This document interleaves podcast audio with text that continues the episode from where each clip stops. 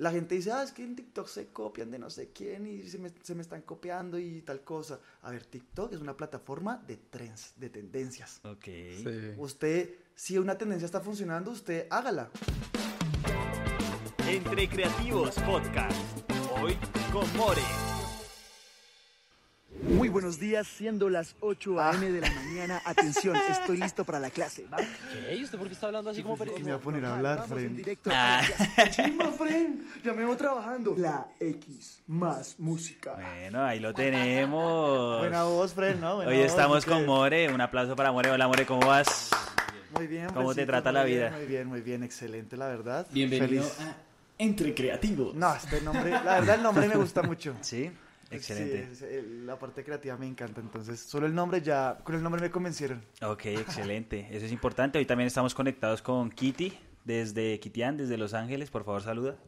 Aquí estamos presentes con More para que hablemos un poco de ese éxito que has tenido tan grande en TikTok. Ah, gracias. Sí, weón, la rompiste. De un momento a otro fue como, uy, ¿qué pasó, marica? Sí, sí, o sea, yo siento que sí hay una dualidad ahí, pero por el tema de que la otra vez estaba hablando con una persona y yo le dije, pues Fren, yo no pensé que fuera a tener tanto éxito en un mes. O sea, en un mes ya tenía videos de más de un millón. Claro. Pero él me hizo caer en cuenta algo y es que, Fren, yo llevo en las redes como cinco años. Solo que con el proyecto de More, como dos meses ya. Ok.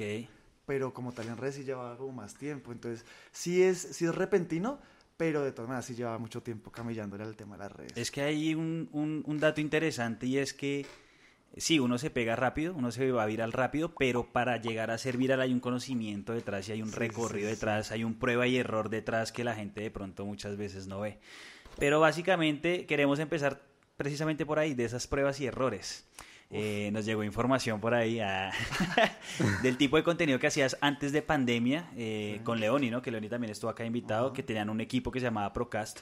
¿Sí? Exacto, sí, sí, sí. Entonces, eh, queríamos iniciar por ahí, por Procast. Yo lo que tengo entendido, tú me corregirás si me equivoco, es que eso fue antes de pandemia, ¿cierto? Antes de pandemia. Y yo siento que la gente, la forma en la que consume contenido después de la pandemia cambió un montón.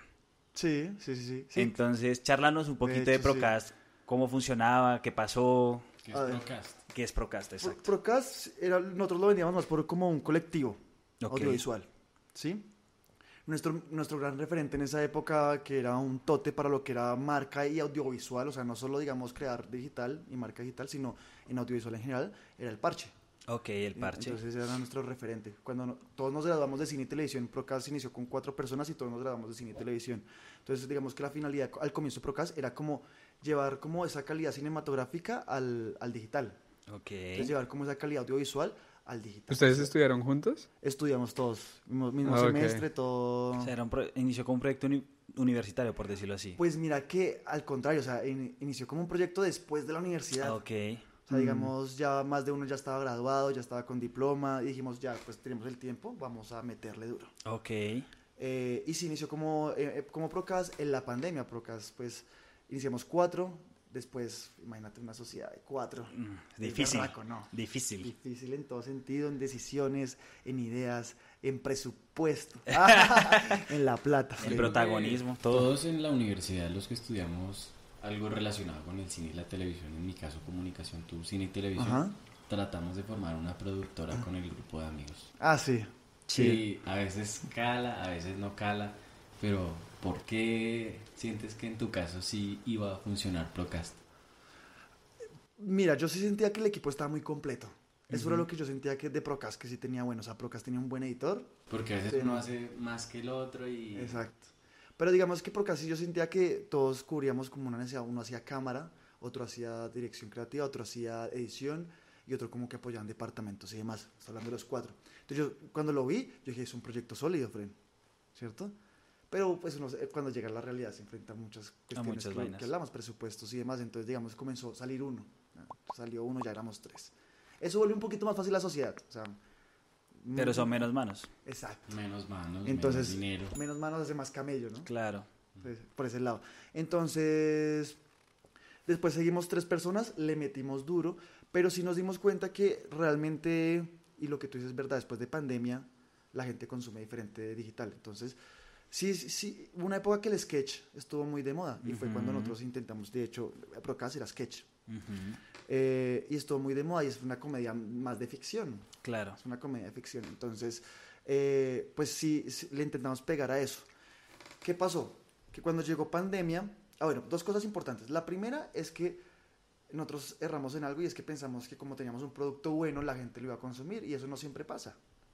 Eso no siempre pasa, Fren. Entonces, la gente en digital no está pendiente de, uff, ¿qué, Qué tal esa efecto. fotografía? Sí, que sí, no, sí, sí. mira, ahí grabó a, 100, a 60 cuadros y le metió cámara. le- nada, nada, no les interesa nada, quieren es consumir la idea. Es cierto. Entonces, ahí entendíamos que ahí comenzamos a darle calidad al video. Sí, queríamos seguir, seguir llevando calidad audiovisual, pero comenzamos a darle calidad al video. ¿Por qué? Porque era producir, nos demoramos más produciendo que lo, pues, que lo, lo que logramos con el video. Entonces, vamos a encontrar un equilibrio entre producir bien, pero también que sea ágil para Rápido. producir más. Claro. Porque nosotros queríamos producir todo con efectos y todo, y no, Claro. nada, y uno, pues todo, todo era inversión, Fren, el tiempo es inversión y todo no, no consumíamos lo mismo. Eso pasó en primera instancia. Llegó pandemia, éramos tres. ¿Cómo nos reuníamos para grabar, Fren? Claro. Entonces, ahí difícil. Intentamos sacar un, produ- un producto, digamos, en línea, así tipo como está nuestro Fren aquí, cada uno de- desde una parte desde la casa, no funcionó tampoco. Después, cuando llegó pandemia, el contenido cambió y fue cuando se puso muy de moda el tema, todo lo que era como podcast, eh, comedia en vivo, eh, que era ya, una, ya la gente como que estaba aburrida del sketch y la ficción y querían como consumir algo más natural. Más natural, no tan guion. Exacto, entonces, eh, entonces comenzó a transformarse eso, pues TikTok tuvo un avance muy grande que también era algo más natural, más de tren, más de yo pongo la cámara a grabar y es lo que soy yo. Claro. Entonces eso acabó con Procast, Fren. La- Claro. eh, Yo, yo sí, me- yo sí pandemia, recuerdo haber visto un video y, y lo que tú dices, le metían a la fotografía, a los efectos, un video muy chévere que era como de un auto que se varaba.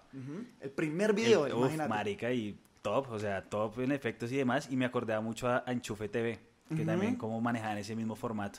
Sí, claro. Y, no, y nosotros queríamos lograr eso, o sea, nosotros queríamos más que la gente, o sea, y que llegara, digamos, ese trabajo con marcas y demás, no Claro. por los números y eso, y que dijeran, ah, que Sino por Procast la lo conoce", calidad. sino porque Procast va a ser un producto bueno. El día de mañana yo cojo ese producto y lo mando a televisión, Claro. y pues va a ¿Y funcionar. en ese porque- momento en qué plataformas estaban trabajando? En ese O momento sea, solo estábamos trabajando en Instagram, solo en Instagram. mm, Nos quisimos lanzar solo en una red porque igual YouTube es durísimo, o sea, sí. y primero durísimo, y segundo que pues uno para producir un producto para YouTube, uno, yo supondría que es un producto mínimo 3, 5 minutos. Claro, Y más nosotros largo. sketch eran un minuto, entonces era, era como la plataforma en ese momento ideal. Claro. Instagram, eh, como videos de un minuto. No, y que también para esa época Instagram empezó como a mutar, ¿no? Que empezó a cambiar, que empezaron a, a probar nuevas cosas que funcionaban, no que funcionaban. a todo lado, Sí, sí, que sí. filtros, que historias. que las que- historias, que Por demás. ejemplo, esa nueva función de Instagram de publicar una frase ahí en los mensajes. ¿Cuál? ¿Desde ¿Qué propósito le ven a eso? ¿Cuál? cuál, Ah, cuál, como Twitter supuestamente. ¿Cómo estados? Como un Sí, algo así. Ah, ese no lo he visto, Fren. No, marica, pero es que, o sea, también se ponen a inventar tanto que ya... Yo vi, yo vi que ya, por ejemplo, ya está, ya, ya está el, el dual. El ¿Cuál de es ese? El de... El de que graba, o sea, toma la foto con, o grabarla con las dos cámaras. Ah, eso está y- chévere. Que pero eso es de Be Real, ¿no? Ah, ok, es eso que está esos manes chévere. se copian todo. Ah, Sí. se copian todos, sí, señor, sí, señor. Y le sale, le sale bien, ¿no? Sí, Ahí pues, está. Es que O lo es duro, compra. pues, yo también creo que es el músculo porque viene de Facebook y toda la vuelta. claro, ¿no? claro, claro, claro que sí. Por ejemplo, tú hablas sobre qué se hace en un detrás de cámaras. Es algo que tú haces. Digamos que queremos saber cuál es el proceso creativo que tú haces en el momento de querer mostrarle a la audiencia cómo creas tu contenido. Entonces, cuéntanos Mm, digamos que em, siempre me, me ha gustado mucho la parte creativa. Y Ujú. los últimos, digamos que ya años, me he dedicado a hacer dirección creativa, enfocarme mucho en eso. Y entonces, em, cuando llego a ese momento creativo, primero sí siento que, la verdad, sí tengo como un don para eso. O sea, mi, mi cerebro todo el tiempo está pensando en vueltas, friend. Yo a veces no descanso, a veces veo algo y yo tengo que encontrarle el sentido a eso que veo. Y es que siento que mi cerebro está, todo el tiempo está así. Entonces, primero me llegan premisas o ideas a la cabeza, ¿cierto? Depende del producto que vaya a hacer. Porque yo he producido no solo para mí, sino para otra gente. Entonces, si yo estoy haciendo un videoclip, o si estoy haciendo un videoblog, o si voy a hacer un sketch, o si voy a hacer un docu, todo se escribe diferente. Pero si todo arranca de una premisa, ¿cierto? Yo soy de los que pienso, lo primero que pienso es qué voy a decir, Ujú. ¿cierto? Eso es lo que voy a decir primero. Entonces, ya que, ya, ya, lo- ya que tengo qué es lo que voy a decir, digo, en, en dónde lo voy a decir, o sea, qué plataforma de distribución voy a utilizar. Porque cada plataforma de distribución tiene su lenguaje Ujú. eh, ya sea en tiempo, ya sea en calidad audiovisual. Entonces, entonces ya después, cuando ya sé eh, qué es lo que voy a decir y dónde lo voy a decir, ya ahí sí comienzo a armar por lo menos un esqueleto ya de todo lo que se va a decir de eso. O sea, tú En- haces un guion, Sí. eh, también haces escaletas o... No, cuando, es cuando produzco digital, sí produzco solo, digamos que guion y eh, de pronto un storyboard, pero el storyboard es muy mental. Ya. Y a veces complemento con un guion técnico de pronto decir como, ah, esto es un plano general que lo tengo que hacer, esto tiene que ser en plano general. no Ya. puede. Y, y voy construyendo, pero digamos que eso sí, yo siento que si me lo dio la academia, es como haber estudiado eso, sí me permite, siento que eh, crear por todas partes. Entonces yo no tengo como una estructura de que siempre lo hago así, sino que yo sí sé lo que el producto necesita y se lo voy agregando. Ya. Entonces yo a veces arranco por un lado y otras veces arranco por otro lado, pero siempre trato de complementar a que llegue el producto final. Ok. Y todo se basa en la empatía. O sea, yo construyo desde la empatía. Digamos, todos los productos que estoy haciendo ahorita, que son propios ya de More y que es el pop y toda la vuelta, lo construyo desde la empatía. Cualquier, pro- o sea, cualquier eh, eh, producto que saque, lo construyo desde la empatía de la persona que voy a hablar. O sea, ¿Crees que la clave para que la gente triunfe en TikTok es generar esa empatía? ¿O en los contenidos... La gente se esfuerza tanto en pegar en TikTok y no pegan y no pegan y tú dices que en un mes... Un formato que funciona. Eh, sí, eh, a ver, es que son muchas cosas, pero yo creo que sí. Primero sí, empatía, lo que se busca. Y, lo digo, creo que se debería decir, eh, se debería hacer en cualquier producto. Ya. Eh, audiovisual se, se debería buscar la empatía. Se busca en cine, se busca en videoclips, se busca... Realmente eso es lo que... Porque eso es lo que te va a mover a ti. El espectador se puede cautivar por la historia, pero lo que realmente lo mueve es decir como, yo pasé por esto, o a mí me pasó esto, o tengo un amigo así. Entonces todo va desde la empatía. Ahora, ¿qué, ¿cuál es el éxito, digamos, de TikTok y eso? Yo siento que TikTok es... Anoten. Anoten, aquí va. Porque la gente dice, ah, es que en TikTok se copian de no sé quién y se me, se me están copiando y tal cosa. A ver, TikTok es una plataforma de trends, de tendencias. Ok. Sí. Usted, si una tendencia está funcionando, usted hágala. Igual los formatos ya existen. Claro. Ah, que este más está diciendo. Porque la gente no dice, ah, es que se copió de mi podcast. Porque pues cada gente habla de lo habla diferente, pero diferentes. podcast hay un montón también, ¿sí me van a Claro. entender? Entonces ustedes podrían decir, no, es que este más se está copiando de mí. No, el podcast es un formato, ¿sí? Entonces, así es TikTok. TikTok, dentro de, su, dentro de TikTok, tiene sus formatos que ya funcionan. En una época fueron los bailes, en una época, hace un año y medio, fueron las entrevistas. Las entrevistas. ¿Sí? Yo el formato que estoy haciendo ahorita, que es Point of View de Pop, se lo vi a unos venezolanos hace como ocho meses, weón. Hace como siete meses. Y yo trabajaba con un amigo y le dije, le dije, mire, le mostré el video y yo le dije, Fren, este formato va a pegar Es el siguiente. Durísimo". Yo le dije, sí, va a pegar durísimo. ¿Qué pasa? En ese momento estábamos enfocados trabajando, yo estaba dirigiendo y estaba escribiendo, eh, no le vi tanto la necesidad, yo no estaba produciendo contenido para mí, entonces yo dije, pues normal, pero yo lo vi, yo dije, este contenido va a pegar durísimo. No había llegado a Colombia, solo se lo había visto a americanos y a sus venezolanos. Pero pregunta importante, ¿cómo identificaste tú esa era la, la tendencia que seguía?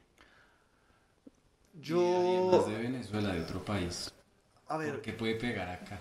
Sí, o cómo sentiste eso, o sea, cómo ponle dijiste, cuidado, ¿se acuerdan lo que les acabé de mencionar del tema de los formatos? Pues no de los formatos, sino del contenido, que primero el sketch estaba viral. ¿no? Ah, sí, sí, sí. Entonces póngale cuidado. Yo llegué a este análisis.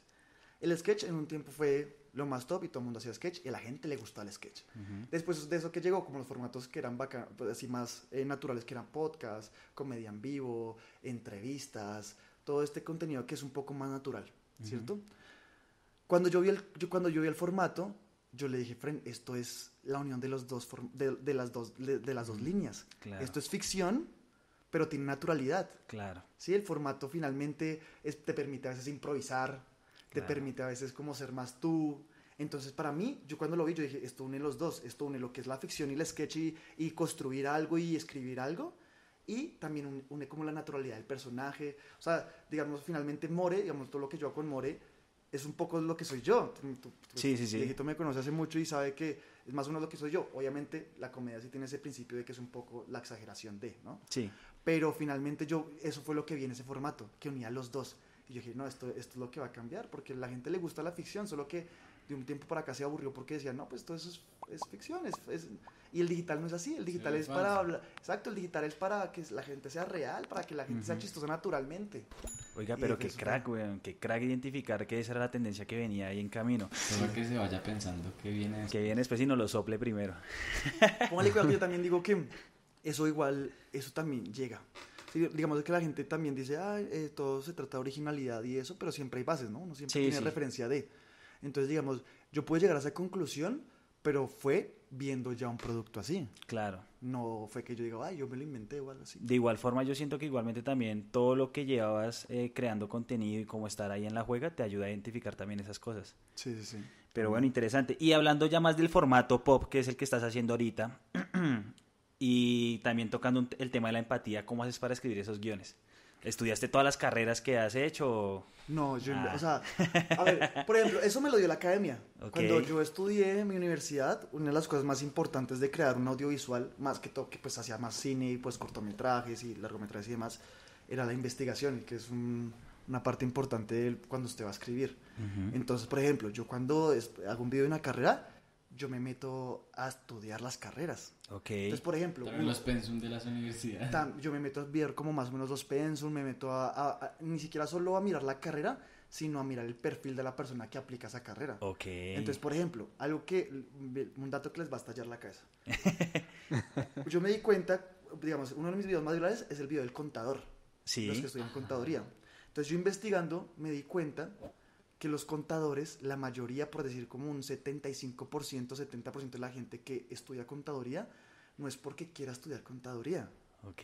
La gente escoge esa carrera porque, pues, necesidad, es una carrera básica, es una carrera que le dicen, usted va a conseguir trabajo sí o sí. Claro. Pero que, o sea, son muy pocos los contadores que digan, yo tengo el sueño de estudiar Contaduría. Entonces, mi video, el de contaduría, yo lo terminé así, diciéndome, el, el, el pop me decía como, pero usted está viendo el sueño, está estudiando que le gusta, va a hacer plata, supuestamente. Y ahí yo me quiebro, yo le digo, no, la verdad es que yo no soy feliz, yo escogí esto porque me tocó. Y ese es uno de los, digamos, de los punch finales de, de los videos más importantes. La gente comenta, sí, la verdad es que yo no quiero estudiar, sí, yo no vivo en un sueño, no, sí, no". Claro. y se pega ahí, y eso es pura empatía. Claro, marico. Entonces, digamos, así con muchos, así con muchos videos, por ejemplo, eh, lo que les digo, yo investigo no solo la carrera, sino el perfil. Cuando hice el de ingeniería de sistemas, me di cuenta que el perfil de los ingenieros de sistemas es que los muchos ingenieros de sistemas son muy solitarios. Ujú. Son muy solitarios, o sea, no, Sí. no, no les gusta estar con la familia, no parchan mucho con la familia y demás. Entonces yo en el video comento una vaina así que digo como, yo no le voy a dejar nada a mi familia porque todos son sé qué". Ah. La gente se pega a esas vainas. Porque claro, lo siente. o sea, estudiar ingeniería. Exacto, entonces digamos un datitos así como, por ejemplo, cuando dice el de, el de arquitectura y civil, yo sabía que entre arquitectura y civil hay mucho rayo, pues no rayos, sino que... Sí, hay como- sí, hay- esa- hay maricada ahí. Esa disputa profesional ahí, Sí. quién hace más, quién hace no sé qué. Entonces, cuando los escribí, los escribí pensando en que se disputaran ellos. Oiga, qué chévere, weón. Eso Pues está muy interesante. abogados que les encanta el chupe. Exacto, exacto. y pues siempre tratan de mostrar superioridad en ese caso, entonces Sí. siempre tratan como de mandar la parada. y siempre- Todos tenemos un amigo abogado. Oiga, pero y, y es importante tener un amigo abogado, ¿no? Ah, importante. Oiga, qué interesante. Bueno, entonces eso con respecto al guion. Otra pregunta que teníamos era quién quién es el pop, o sea, quién está detrás siempre grabando. Eh, Hay que aclarar, no es P O V, no pop, que es point of view. Exacto, Ujú. sí, es point of view. Em, ¿Qué me preguntaste? O sea, quién Ah, te ayuda a Cami, grabar, quién te ayuda a grabar. sí. Eh, él, él es Cami Jauregui, yo lo conocí siendo productor. Ok. El man es muy teso. Entonces, eso también fue un, un dilema porque el formato no lo hace cualquiera. Yo, Claro. Incluso yo a veces, por ejemplo, yo, yo grabo mis pop, que nosotros construimos todo lo que íbamos a hacer con Fonse. Eso también era la siguiente Eh, pregunta, pero dale. Ah, bueno, entonces yo ahorita la guardo, pues. El caso, cuando estábamos con él buscando quién nos ayudara a grabar para hacer el formato, también buscamos esa persona idónea. ¿Por qué? Porque a veces nosotros nos grabamos y ni siquiera nosotros somos capaces de lograrlo. Claro. Porque es un movimiento de cámara especial, tiene que tener ciertos diálogos, la gente cree que es fácil, pero a veces nosotros, un video de, de esos de 30 segundos, nos demoramos grabándolo una hora y media, dos horas, Claro. y son 30 segundos que quedan. y mm, hicimos eso, yo t- con Cami ya había trabajado como productor, él era muy bueno como productor, es muy pilo, le gusta moverse y demás, entonces yo dije, claro, este es. Lo intentamos un día, el man la sacó y, ¿no? y rompió. Ok. Eh, y lo hace muy bien. Nosotros escribimos también el diálogo de pop. ok. Digamos, cuando eso es otra cosa que. ¿Y pronto co- la- cómo lo lees? Porque no se nota. se No, el man, el, man, el man lo dice, ¿no? ¿Te lo aprendes de memoria? ¿Qué cosa? ¿Los diálogos? Sí. Sí, sí, sí. A ver, eh, lo que les comentaba hace poquito, digamos que el pop sí da como esa, esa versión de poder ser un poquito más como natural y como de- generar como esa impro. Entonces, yo lo que, lo, que, lo que escribo son líneas narrativas. Entonces, digamos que en esta situación voy a hablar sobre esto, esto y esto. pero no, no, te- no tengo palabras fijas, no tengo acciones fijas, entonces ya con lo que va a pasar en la premisa de ese diálogo, yo genero un poquito ya de, me gusta generar un poquito de, de, de impro, ¿sí? A ver qué pasa, Improvisar un poquito, en la claro. situación, soy muy de que vivo la situación, entonces a veces me grito muy duro, el, el pop se asusta, o a veces el pop me, también me echa la madre, pues, y yo digo, listo, entonces Y como que eso hace de que se vea más natural también, ¿no? O sea, el hecho de que tengas que improvisar como...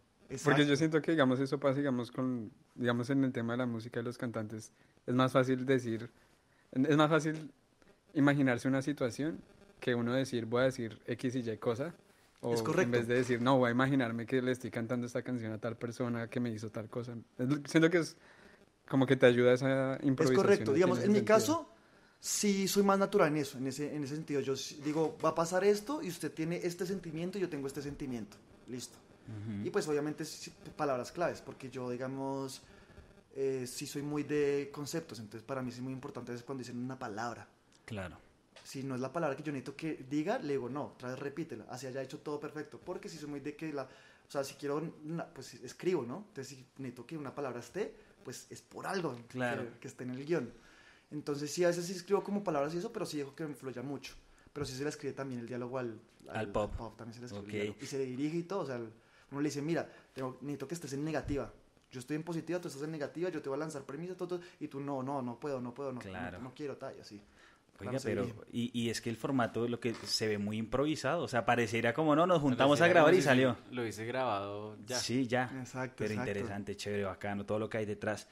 Y bueno, también queríamos abordar el tema que, que acabas de mencionar con Fonse, porque pues Fonse también graba un el mismo formato, El ¿no? mismo formato. Y la misma, o sea, de hecho nuestro pop es el- la misma persona. Ok, ¿cómo funciona eso? ¿Comparten ideas, se pisan ideas o cómo fue la Nosotros- dinámica ahí?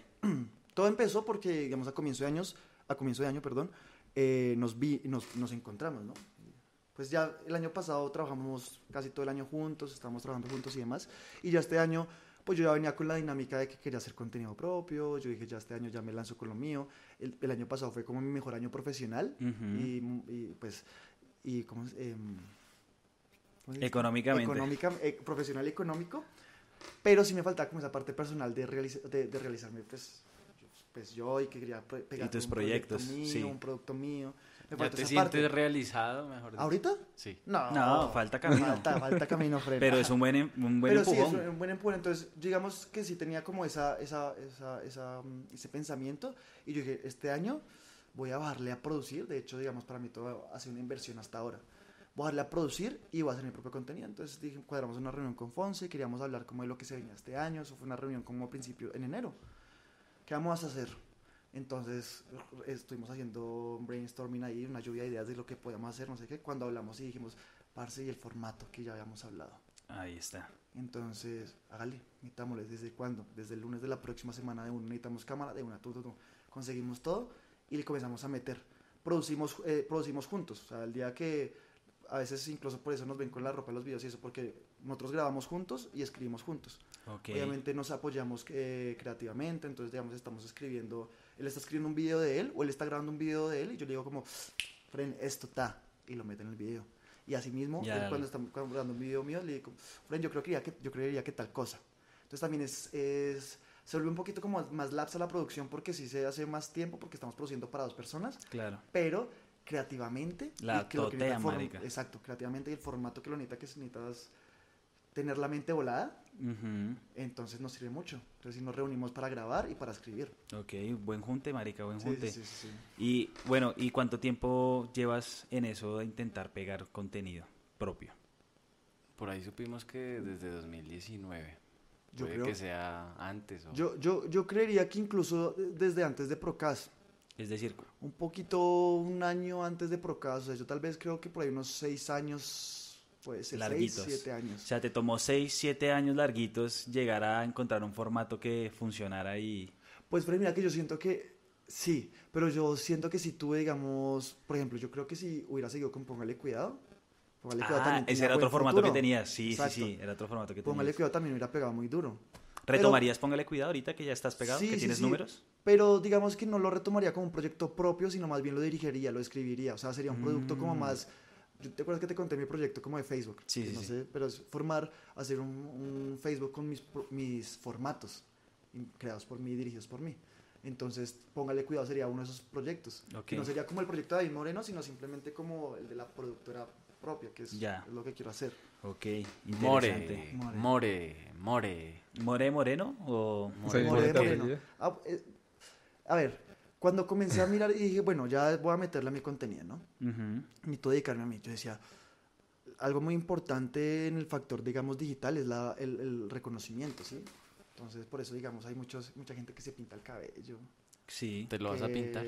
No, no, ya con el more fue mi pintada de callo, ¿sí me Ok. entiendes? Entonces sí necesitaba como un factor de, de diferenciación y pues re- recordación también. Yo decía, soy David Moreno, muy largo. David, nada. Moreno, tampoco. Eh, no entendía, no hacía nada. Yo soy Mora. ¿Mora? El apellido de él es Mora. ¿Ah, sí? Sí, Sí. Mora y More. Ah, bueno, bueno. Un junte more, mo- more y more. Entonces, yo dije como muy largo, muy largo todo, entonces me quedé con el more. Dos. De hecho, también es que, marica, yo saco mis datos de todo lado. Entonces, por ejemplo, a un perro se le llama, se le tienen que poner nombres de dos sílabas para que sea más fácil recordarle al Porque el perro. pobre perro también. Un nombre de tres sílabas no le va a dar. ¿sí me No le entiendes? da. Pues obviamente le da con el tiempo, pero Sí. lo más natural es ponerle a un nombre a un perro eh, que sea de dos sílabas Que sea breve. para que sea breve, fácil de recordar y eso. Entonces yo pensé en eso. O sea, nombre, dos sílabas, more. Claro. Creo que eso es insultar un poco la inteligencia de la audiencia. No, pero, pero No, funciona. es- funciona. Pero, verdad, no, sí, no, no. no. Pero lo digo en el sentido en el que la gente tiene mayor recordación de las cosas cortas. Exacto. Las Sara. No, y se acuerdan de la canción con tu nombre, Ah, de la de Dios. More. De Zion, de Zion y Lennox. Además, Zion y Lennox. además, Fren, o sea, sí, sí, creo que sí puede ser, eh, la gente va a decir, uy, ¿usted qué me dijo? Estúpido, pero Fren, todos queremos que lo digital sea fácil, Fácil de de consumir. consumir. Sí, sí, O sí. sea, sea el nombre, sea un video, todos queremos que sea... Yo me meto a internet no para... Rara vez me meto a internet para aprender. Si me meto para aprender, yo busco lo que quiero aprender. Claro. Pero si yo estoy ahí como scrolleando y ya, yo quiero algo que me entre fácil y que yo lo entienda fácil. Ok. Es también pues ayudarle a que sí, o sea, que Sí, tiene las que cosas ser. más obvias y eso, pero finalmente es entretenimiento, Fren. Sí. Claro. Oiga, qué chévere. Retomemos un poquito el tema de Procast, ya que lo que habías mencionado era que la idea era hacer contenido de calidad con cámaras profesionales, audio profesional. Y bueno, digamos que en su momento por diferentes factores no funcionó tanto como lo tenían proyectado. Y ahora vemos la contraria y es algo que tiene preparación, pero eh, técnicamente los equipos que utilizas que son un celular. Un celular. Exacto, entonces digamos que es totalmente lo contrario a lo que se habían planteado anteriormente. Cuéntanos qué herramientas utilizas, celular y chao, o con qué aplicación grabas todo lo Para, editas en para, para grabar, para grabar y para editar, celular. Obviamente hay muchas CapCut. cosas... Eh, no, en Videolip. Videolip. Sí, sí. Ok. Bueno, está Videolip me gusta. ¿Y qué, qué celular utilizas para grabar? Un iPhone 12 Pro Max. 12 Pro Max y Videolip. Ok. Videolip. Son como los recursos que utilizo. Obviamente, digamos, eso es en producción. Pero, digamos, como en los videos, sí tiene diferentes props que son como los vestuarios. Ah, sí, sí, sí. que El son- computador que reventaron. Ah, exacto, un computador que reventé. Sí, sí, Ya sí. estaba dañado, Fred. Tranquilos. Mucha gente comentó, no, yo necesitaba un computador, ¿qué tal este more? ¿Qué tal este güey?" Fred, ya estaba dañado, no se puede hacer. O sea, me tocaba pagar para arreglarlo, me tocaba cambiarle todo. No tenía batería, no tenía disco duro. Ah, ya, estaba Dumi. Exacto, ¿no? Ya. Ya estaba la carcasa, Fred. O sea, era listo para ¿no? Listo para un video de 2 millones. ¡Ah! Ahí estuvo la inversión final del computador. sí, sí, sí, y sí fue, oiga. Pero entonces, ¿y, y para ti cómo fue asimilar eso? Como, marica, antes quería hacer un contenido más, más técnico, más, más profesional, por decirlo, y resultó pegando fue algo que simplemente se graba con un celular. Porque, claro, en la universidad a nosotros nos enseñan que la cámara funciona así, que, Que la que el luz. iris, que no sé qué, que, que los blancos. Y claro, tú te esfuerzas en hacer tu mejor contenido para que sea, bueno, no sé, calidoso. Y llegas, lo publicas y, Y le va como no un es culo. lo que tú esperabas. Pero luego coges tu teléfono, escribes tres líneas, improvisas y eso sí pega. Que ¿Habieron ¿Por sentimientos encontrados ahí? Ah, Pues, Fred, mira que eh, yo siento que para mí cero. Pero es porque yo estoy, siempre me desempeñé en la parte de audiovisual en, en dirección. claro. Que para mí nunca fue como algo fuerte, la verdad. ¿Por qué? Porque siempre que en la parte de audiovisual me desempeñaba, me desempeñaba como director y director creativo. Entonces, finalmente, lo que yo hacía era di- dirección. Y esto me lo permite hacer. O sea, yo escribo mis ideas, yo me siento a, a mirar qué proyectos podemos hacer. Entonces, digamos que no fue tan duro para mí porque, fin- lo que digo, nun- nunca trabajé como en ese departamento, ni siquiera en Procast. O sea, yo era en Procast, era lo- de los que más producía, es- o sea, escribía y sacaba ideas para los videos y poco editaba, Ya, por ejemplo, o poco grababa. ya. Entonces, digamos que yo sentí, al contrario, yo sentí que con este producto pude mostrar más mi talento creativo. Claro. Sí. Porque primero estaba solo, entonces podía escribir lo que se me diera la gana. Habían cosas Procast que a uno no le gustaba, a otro sí le gustaba y entonces había, Había disputa ahí. había disputa. Entonces, digamos que para mí incluso fue mejor porque yo pude mostrar como más mi talento creativo de esta manera, porque le llega a más gente. Y pues sí, la parte técnica es mucho, o sea, muy inferior, ¿cierto? Porque no es una, no es una cámara, no- yo no hago corrección de color, yo incluso mi, mi tipo de edición, que no sé si, lo, pues, si sepan, es el, el puro Jankot, o sea, puro tin, tin, tin, yo no miro, digamos, timing, es puro Jankot, mi estilo es así. Entonces, sí, es, es diferente, pero la verdad, eh, feliz, ¿no? Porque pues... Porque fue lo que Escribo, exacto. Claro. Y eso es lo que se ve en los videos. La gente comenta es, oiga, ¿de dónde saca tantas ideas? Oiga, yo me siento identificado. A mí me parece increíble cuando una persona dice, yo soy así. Claro. Porque yo escribí pensando en que esa persona sintiera eso. Claro, man. Y a veces incluso los videos de Fonse también pasa igual. Digamos, a veces le digo a Fonse, Fren, métele este, este chiste, que yo sé que va a ser bueno. Y veo los videos de Fonse que la gente comenta justo ese chiste y genera pura empatía. Entonces digo, ay no, ahí estoy, ahí estoy rompiendo porque era lo que yo quería hacer, que era dirigir y, y- y darle ese factor creativo. Claro. Pero visual. aún así necesitas una buena herramienta de trabajo y Sí, tampoco lo lo- puedes, o sea, no puedes utilizar pues un, un celular.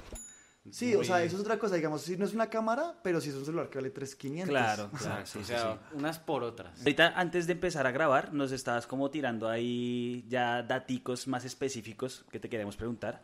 Ujú. No desde lo que dicen en internet ni lo que publica casi todo el mundo de, ay, publiquen todos los días, sino desde la experiencia, ¿qué tips o consejos darías para pegar en TikTok? En TikTok. En TikTok. En TikTok. A ver. El primero, eh, ustedes que son del mundo audiovisual no les va a gustar, pero es un dato real. Y es que es mejor cantidad que calidad. Es el primero. Cantidad que ¿Qué calidad. Sí, sí, sí. O sea, si tú estás subiendo tres días, tre- eh, tres videos al día, en dos semanas, al- eh, en las dos semanas, alguno de esos 40 y pucho 58 videos pegó. Ok. Eso es una parte. En mi, en mi punto, digamos, eh, yo busqué el, el intermedio, pero tratando de bu- buscar también cantidad, que es importante. ¿Por qué? La cantidad porque es importante. Cuando tú te metes a TikTok y tú le das unos buenos, hablemos no un tiempo real, pero que todos pasamos, estoy seguro, hablemos de media hora de TikTok. Que hay gente que se queda una Horas. horas. Exacto. Claro, en media hora, ¿cuántos videos uno no alcanza a scrollear, güey? Exacto, Fren. En media hora de minutos, ¿cuántos videos de 30 segundos ves o scrolleas? Porque hay videos que no te ves completos. Claro. Entonces, imagínate, eh, si- y el digital es así. Es muy diferente como la televisión, que es la... eh, ay, la serie cada ocho días, va a salir el nuevo capítulo. Al digital, en digital toda la todo el tiempo la gente está viendo algo diferente. Si, tú no, si a ti no te están viendo diario en digital, tú no estás haciendo nada. Claro. Porque la gente se olvida rápido. Si, o sea, si, si no te ve a ti en tres días, pero ya consumió mil y pucho de videos en donde no te vio a ti, se va a casar con alguno de esos videos o alguna persona que está Claro. produciendo así. Entonces, en mi caso, yo eh, traté de buscar la mitad. Entonces, era producir eh, calidad con cantidad. Entonces, un video diario. Uno al día. El primer mes, de 30 días de que tuve el mes, yo saqué 27 videos. Ok. Entonces, eso fue, entonces, la cantidad es muy importante. La calidad, por eso digo, la- la- es más importante la cantidad que la calidad. Si usted de pronto no, está, no puede producir con calidad, porque no tiene los equipos, no tiene, pero puede producir cantidad, hágale, Hágale. Eso es lo primero. Lo segundo, en TikTok, en TikTok, lo que les digo, cada ta- plataforma tiene su, su lenguaje, ¿sí? No, eh, yo no voy a hacer un video de, de 5 minutos para Reels. A ver, voy a hacer un formato de 5 minutos, lo lanzo para YouTube y eso. Entonces, en el, en el- en el sentido de TikTok, aunque ya se pueden publicar videos de 6, de 5 minutos, lo ideal serían videos cortos. Porque el algoritmo, si el lenguaje de TikTok es que si yo veo un video y videos de, 15 de 30 segundos, yo me lo, si es bueno me lo puedo ver dos veces, hasta tres si quiero ver repetir un pedacito. Claro. Entonces ahí ya te dio tres visitas que el algoritmo reconoce, no, este man se lo repitió, le gustó mucho, se lo va a mostrar a más personas. Claro. Entonces, un video de, primero, usted no se ponga a producir un video así de tres minutos. Eso es, eso es la- el otro consejo. Y yo creo que un consejo importante es que la gente sí le gusta casarse con algo. O se casa con usted o se casa con su contenido. Algunas dos. Hay gente que, por ejemplo, mm, Ruby. Ruby es una máquina, una máquina de números. La gente va a ver a veces los- el contenido de Ruby no por el contenido, sino, Sino por, por. Entonces, y no está mal, es, es- es- exacto, el espectador se casa con algo, o con el contenido o con Ruby. ¿Y qué es, qué es mejor? Eh, Yo con la- con, con uno, ¿no? con uno. Con uno, claro. toda la Claro. vida. Porque finalmente uno es el que está produciendo el contenido, entonces Sí. eso, eso es bueno. Pero si usted de pronto usted dice como, uff, es que yo no, no soy Ruby, de pronto no le meto tal cosa, entonces eh, que se casen con su contenido, dele un valor agregado a su contenido. Entonces, por ejemplo, ustedes se han dado cuenta, los foodies virales, números, y déjenme decirle, la gente cree que uno tiene que ser famoso para hacer plata en digital. Tengo amigos foodies en Facebook que se hacen muy buena plata, no se les ve la cara ni siquiera, y hacen muy buena plata si usted le gusta, si lo que quiere hacer es plata. Claro. Entonces, si usted no se, si, si- si- usted sabe que su espectador no se va a casar con usted, dele un valor agregado a su contenido para que se case con el contenido. Entonces, por ejemplo, los foodies, ese es el éxito.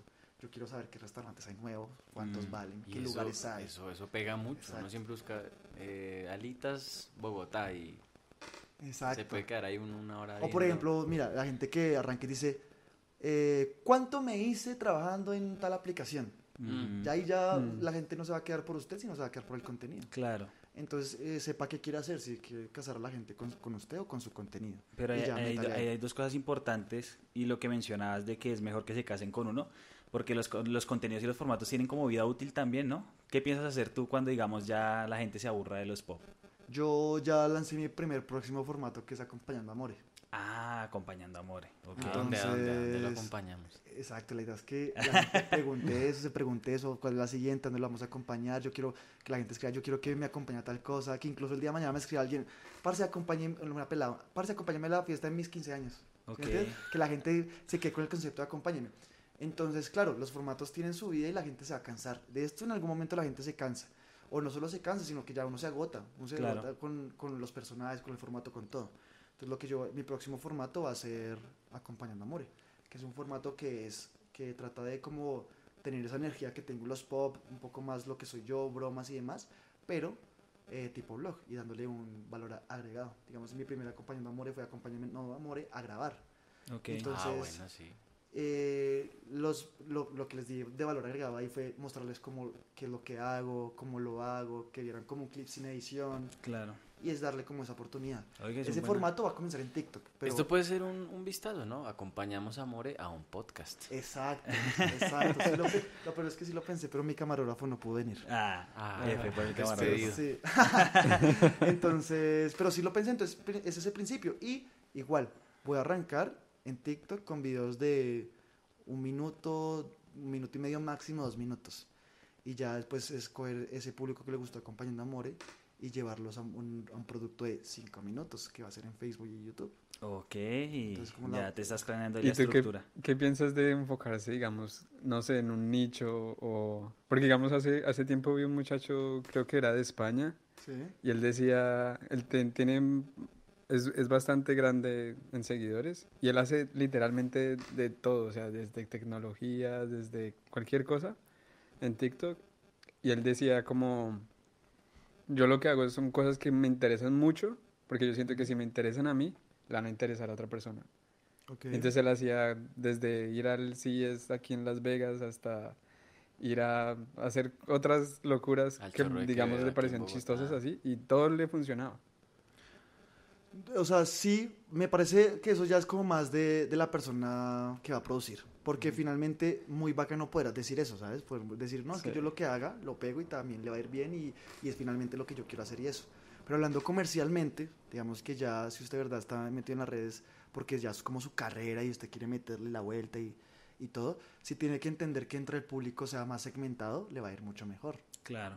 por, por, en todo sentido, por marcas, Marcas. por campañas, incluso por su empatía con el contenido, ¿sí? O sea, si yo hago contenido, por ejemplo, yo le ponía un ejemplo de una doctora, que la doctora tenía como 40 mil seguidores y levantaban sus historias como 7 mil personas, que uno dice, son números, pero uno dice, Pero es "Ay, poquito no para es 40 tanto, no mil. sé qué". Ujú. Y la vieja cobraba muy bien sus historias. Ok. ¿Por qué? Porque su público era tan segmentado, era como de doctores y demás, que la marca dice, es que yo necesito mostrarle esto a alguien, pero pues al público que necesito, no necesito que nadie, o sea, no necesito que 200 mil personas lo vean, sino los 7 mil doctores que la siguen a ella. Claro. ¿Sí me entiendes? Entonces, digamos que comercialmente sí creo que es mejor enfocarse en algo, enfocarse en una temática. Eh, pues siendo comercial, para, para que sea más fácil tus estadísticas, para que sea más fácil producir tu contenido también, escribirlo y demás. Pero pues ese, ese es el sueño de todo, o sea, de todo creador de contenido, de pronto un influenciador, no, pero todo creador de contenido, yo lo que quiero es crear formatos, friend. Claro. Yo lo que quiero es que, este me- es que el pop me pegue, que póngale cuidado me pegue, que el día de mañana si hago entrevistas me peguen, que si va a sacar un medio formato de reportaje me pegue, porque lo que yo quiero es crear, friend. Claro. Y ese es el sueño. Ok. Luisito, Luisito comunica. Ah, Ah, o sea, ese man God ahí, ¿no? sí, Si haga lo pero que haga, ahí, todo el mundo lo ve. hay, hay también que, ahí también hay algo muy interesante a tener en cuenta. Y es que, como tú dices, los formatos a la final tienen vida útil, ¿no? Hay que saber cómo ser versátiles y mutar en ese sentido. Eh, nosotros sacamos un par. Bueno, primero, ¿cuál ha sido el video más difícil de grabar? Hasta el momento. Pero tomándolos de Procast también o solo pop? No, solo No, pop. po, Pop. ¿Cuál ha sido el, el, el video más difícil? porque de a veces uno puede ofender a la gente con el contenido y te pueden cancelar. Hoy en día también es... Ah, bueno, creo que el más, yo pensándolo así, con lo que tú dices, me, me acabaste de acordar. El de un pana más. Ok. El de esa amiga, esa amiga que es un pana más, que es tratar de sentir empatía con las mujeres que son, que les gusta. O sea, que esa, esa típica, el grupo de amigos y que hay una mujer en el grupo y que se habla con todos los amigos. sí, y... Que es un Es otro amigo Exacto, más. Es un, exacto, es otro amigo, un pana más. Ese fue difícil desde, desde que lo estaba escribiendo. Ok. Desde que lo estaba escribiendo era difícil porque yo decía, a ver, yo, por ejemplo, yo no quiero que la gente se relacione conmigo, y lo que hablamos, no quiero que la gente se relacione conmigo con personajes. Entonces yo no quiero que de pronto me vean con una peluca y entonces digan, ah, este man Ah. hace tal persona. No, yo creo que se amore, siempre se amore, que, ah, que more tal cosa, que more tal otra. Entonces digamos que yo escribiendo pensaba en eso, ¿será que lo hago yo? ¿O será que busco una mujer y trato de hacerlo? Pero entonces si busco una mujer, pasa, era lo que yo quería, que no se relacionaran conmigo como un personaje, pero entonces a la mujer, ¿cómo le pega una mujer? O sea, Claro. sí, o cómo la mujer pega, que en el video pasa eso. O sea, en, la mujer, en el video la- a la mujer le pegan y ella también responde y toda la vuelta. Claro. Entonces yo decía, baila, funa. Delicado. Delicado. Delicadísimo. Delicadísimo ahí. Sí. Entonces digo, no, voy a hacerlo yo. Ok. Ap- Apoyo un poco la comedia, no sé qué, le va bien. Entonces cuando, cuando dije, lo, lo voy a hacer yo, entonces comencé a pensar, bueno, ¿y entonces qué? ¿Lo actúo? ¿Trato de ser una mujer así, hablar como así, no sé qué? Ujú. Digo, no, no, no. No, no, no. yo, no, no, no. yo, voy, yo voy a hacer, yo voy a hacer como, obviamente voy a tratar de sí reflejar a una mujer, pero voy a tratar de hablar incluso como yo hablo, eh, más normal, para que la gente vea que es una persona, o sea, no es un personaje, sino una personalización, que es diferente, Ya, ¿sí me entiendes? Eh, entonces, digo, listo, yo dije, no, entonces voy a hablar normal.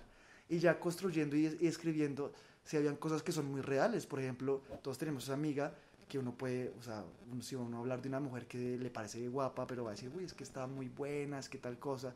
Hay amigas que le dicen, a ver, muestre tal cosa. Ah, sí, está buena. Y también hablan de las mujeres Sí, así. sí, sí. Uy, está súper churra, hágale, métale tal cosa. Entonces yo quería reflejar eso también. Y yo decía, me van a funar. Delicado, delicado también. Entonces yo decía, no, pues yo lo voy a escribir. Y entonces cuando ya lo escribí, lo que sí hacía es que se lo mandaba por ahí a tres mujeres. Ok. Entonces yo les decía, ¿qué opinas? Ah, no, ja, no sé qué, no sé qué. Cuando yo ve- veía que se reían y no decían nada, decía como, ah, entonces no les pareció. Entonces les voy, a, les voy a decir, ¿qué opinas de este chiste puntual? Del chiste donde está hablando de la mujer y que ella le dice, muestre, uy, no, esta hija está muy rica, no sé qué. Entonces, ¿qué opinas del chiste? Me dijo, no, bebé, yo soy así. Ya cuando me decían eso, yo dije, "Ah, Se fue. la tiene adentro. Ok. Adentro. ya. Adentro. ya está adentro, Fren. Entonces, no, sí, y, y, y, y- y también hago como prueba y error. Cuando yo siento que estoy, estoy flaqueando por algún lado, yo trato de preguntar, o sea, yo, porque finalmente sí, sí, sí, sí quiero llegar al punto de que yo produzco lo que yo quiero, porque es lo que quiero contar y lo que quiero narrar, pero también está en punto de que ya los videos les está yendo muy bien, entonces cualquier error digital, Fren, Te matan. Me matan y como yo no tengo presencia digital, que eso lo tengo muy claro, Yo, podría- yo puedo estar ahorita pegado, Fren, pero la presencia digital ya es otra vaina de que es gente que ya lleva tres años, por ejemplo, Paisa Vlogs, Claro, la gente ya. lo jode por los números que no tienen, pero Fren, la presencia digital que se mantiene ya, Claro. o sea, la, la gente ya lo, las marcas no lo buscan por números, lo buscan es por todo lo que ha hecho en Claro, su trayectoria sí. digital. Claro. Entonces yo decía eso, Yo en este momento, pues sí, estoy pegado, pero mi trayectoria digital no es tan grande como para que me defiendan algo así. El día de mañana que yo la embarre, me funan me- y se me acaba todo. Se güey. quema todo, claro. Entonces sí me cuido mucho en eso. De, de hecho, ahí habíamos anotado acá un par de comentarios que te De- hicieron de en un video, sí. A ver, ¿cuál es? cuál es? Ah, bueno, píllalos tú, píllalos tú mismo. No, Fred, es que yo soy muy ciego. ah, bueno, te los leo entonces, todo Sí, sí, sí. Eh, y pa- básicamente a lo que tú dices de- del tema de que de pronto lleguen y te quemen. Tenemos el primero, arroba jazz1812, dice, eso no es agro- agropecuario. Ah. Pongo una de, De los- de, del- de el los tigres tigre. y ahí sí le creo. Y abajo también comentaron, no es agropecuario, donde escuche música llanera, ahí sí es. ¿Tú cómo recibes esos comentarios? Digamos que ese no, eh, ese no me afecta en nada, porque es un error de la gente que Ah. no lee, porque si ustedes se dan cuenta en el pop, ahí dice tu amigo agropecuario. Ok, y entre O comillas. sea, es una o sea- parodia de alguien agropecuario. Y no, más que una parodia, es realmente estoy diciendo eso. O sea, el man se crea agropecuario solo porque ahorita, lo que les digo, todo es de tendencias. Entonces, la tendencia ahorita era Nico Hernández. ok. Entonces, toda la gente dice, ay, Nico Hernández, ay, sí, yo, sa- dígame agropecuario, dígame agropecuario, no sé qué. Ya. ¿Sí me entiendes? Y la gente no, no, no vio bien eso en el discurso, tal vez eso también fue error mío tampoco, lo que les digo, la gente quiere consumir internet y que te sea todo fácil. Ujú. Pero si tú te pones a leer, exacto, agropecuario está entre comillas, y lo que quería representar eso. Esa persona que por escuchar Nico Hernández... Ya se cree agropecuario. 116, como Ya, es, sí, vacas, sí. rodeo, popular, lo que sea. Entonces digamos que esos comentarios para mí incluso eh, están en positivos. Dije, lo logré. Claro. Porque si la gente está diciendo que eso no es agropecuario, yo también estaba diciendo eso. Ok, entiendes? interesante. Sí, sí, sí, sí, sí. Otro comentario, arroba el arte de ser migrante. Mora de agropecuario, se ve guapo, caritas de enamorada. Ah, ok. A ver, yo, así somos los guapos, Fred. Ah, nada que hacer. Los, los guapos levantamos donde sea y a quien sea, Fred. De hecho, digamos, eh, creo que es en Instagram. En Instagram mi- mi- mis estadísticas son más hombres que mujeres. ok. O no, no, al contrario, Al es TikTok. En TikTok mis estadísticas son más hombres que mujeres. Y es porque sí me sigue mucha gente de la comunidad y me comenta y todo, pero pues, no, o sea, mm, cero me afecta. De eso, de hecho, a veces la gente, digamos, hombres todos me comentan como, more, te amo, estoy enamorado. Yo les digo, yo más, tal cosa. Ah, ok, claro, aprovecha Porque sí. finalmente yo lo que quiero es conectar, o sea, yo no, o sea, yo no leo la malicia de, Sí. y yo lo que quiero es conectar y yo también lo amo, Freddy. Claro, todos nos amamos acá y cómo es. El amor es libre. Sí, poliamor. exacto. Entonces, pues, eso, bien. Ok, siguiente comentario que hay por Me ahí. encanta, esta es, es mi parte favorita. Papi, eh, como dice el, el dicho, puede que no sepa derivar, pero el ingeniero antes de mi nombre no me lo quita a nadie. Exacto. De hecho, digamos que Ingeniero. el ingeniero, yo, hay- a, a ver, yo a veces escribo y, y grabo y hay muchos chistes que no salen.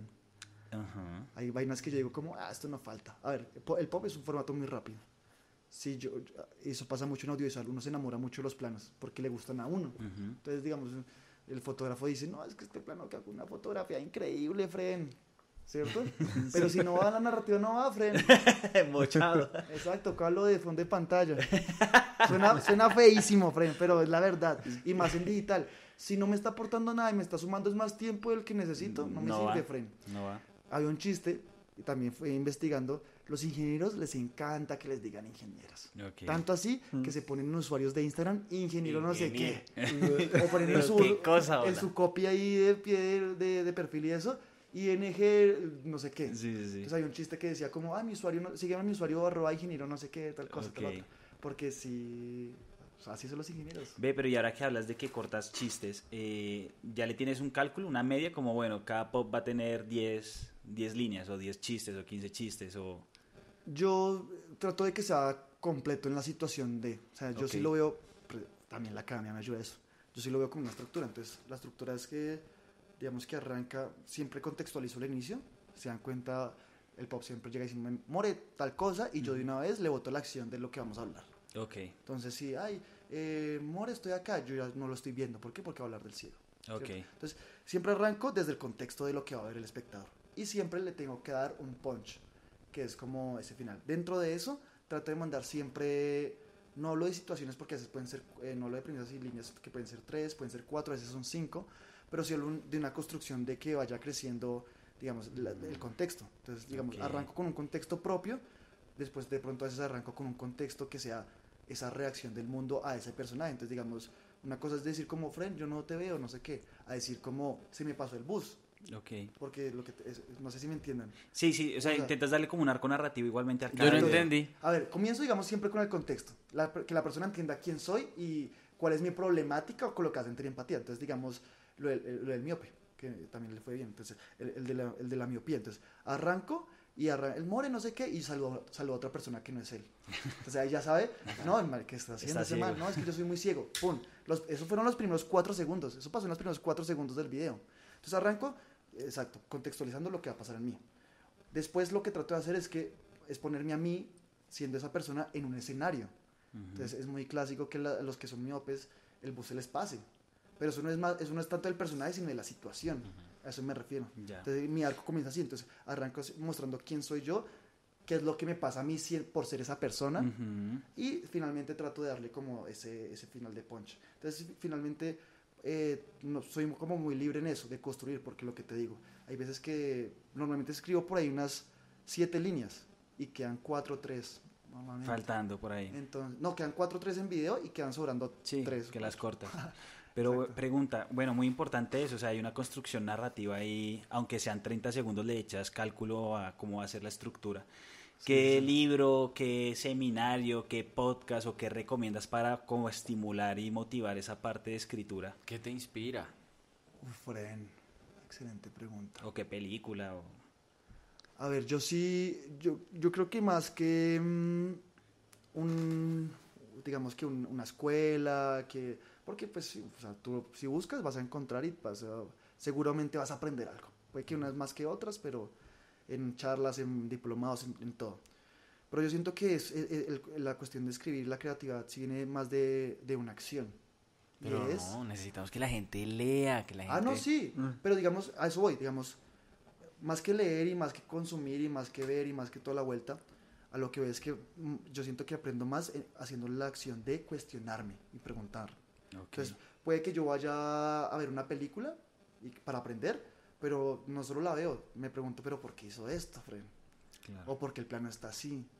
O incluso desde el video, si yo veo, por ejemplo, que hicieron un primer plano de un objeto, por ejemplo, yo digo, ¿por qué lo hicieron? Porque va a pasar algo más adelante. Entonces, y eso en- en- aplica en todo. Puede ser con un libro, ¿cierto? Puede ser con, por ejemplo, si usted va a un diplomado, a un seminario, pregúntese también por qué está diciendo esto. si- y si puede levantar la mano, guarde su pregunta también. Entonces, lo que yo siento que lo que sí te va a hacer funcionar y, y- y escribir mejor, ser más creativo, tener como ideas y la vuelta es la pregunta, cuestionarse uno mismo, preguntarse todo el tiempo cosas, weón. ¿Sí, sí me entiendes? O sea, desde lo más básico que puede ser, no sé, si veo cine porque, porque el abrazo de la serpiente fue blanco y negro, Ya. ¿cierto? Mm. Y eso, eso, eso es lo que me va a hacer de preguntarme, es querer investigar y investigando es donde yo voy a aprender. Pero si yo no tengo como ese afán de cuestionarme o preguntarme lo que me está pasando alrededor, finalmente voy a vivir siempre así, weón. O sea, libre. Claro. Porque no tengo como ese afán de entender qué es lo que está pasando. Uy, No, y lo, que tú falta eso. decías, siento que es como más importante lo que tú dices, como accionar. Digamos, o sea, yo entiendo el punto, digamos, de Santiago que dice como no, hay que, que leer, pero yo siento que a veces es más, o sea, en mi opinión, es mejor escribir que leer. Y lo digo Pero es porque que si usted aprende es a una leer, mejor aprende manera a de como- escribir. ¿Debe? Sí, también. Si aprende a leer, aprende a escribir, porque pues, nada más hay que ver los comentarios de redes sociales. No tiene, No tiene ortografía. escribir. sí, es Pero que no es, o sea, yo me refiero en el sentido de que es como decir, es más importante leer, escribir en el sentido de que tú estás poniendo tus ideas en un lugar.